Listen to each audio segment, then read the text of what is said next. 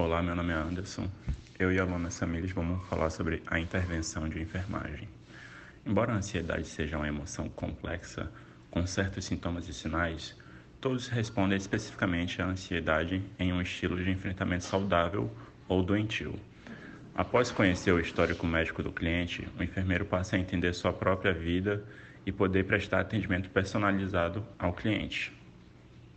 De acordo com os sinais e sintomas, realizaremos exames psicológicos nos indivíduos com transtorno de ansiedade.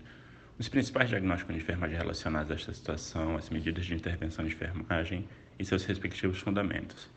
Na aparência geral, o paciente pode não se preocupar com a higiene e roupas, mostrar inquietação, por exemplo, pés balançando, o tamborizar dos dedos, falar muito rápido, pensar rápido, baixo astral, sentir-se envergonhado e introvertido. O conteúdo do pensamento expressa obsessões, que depende do enfermeiro avaliar o assunto e se o cliente mostra compulsão para reduzir as obsessões.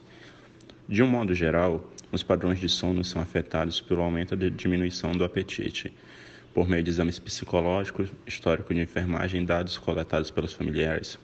Os enfermeiros elaboram um diagnóstico de enfermagem de forma personalizada e planejam assistência prestada.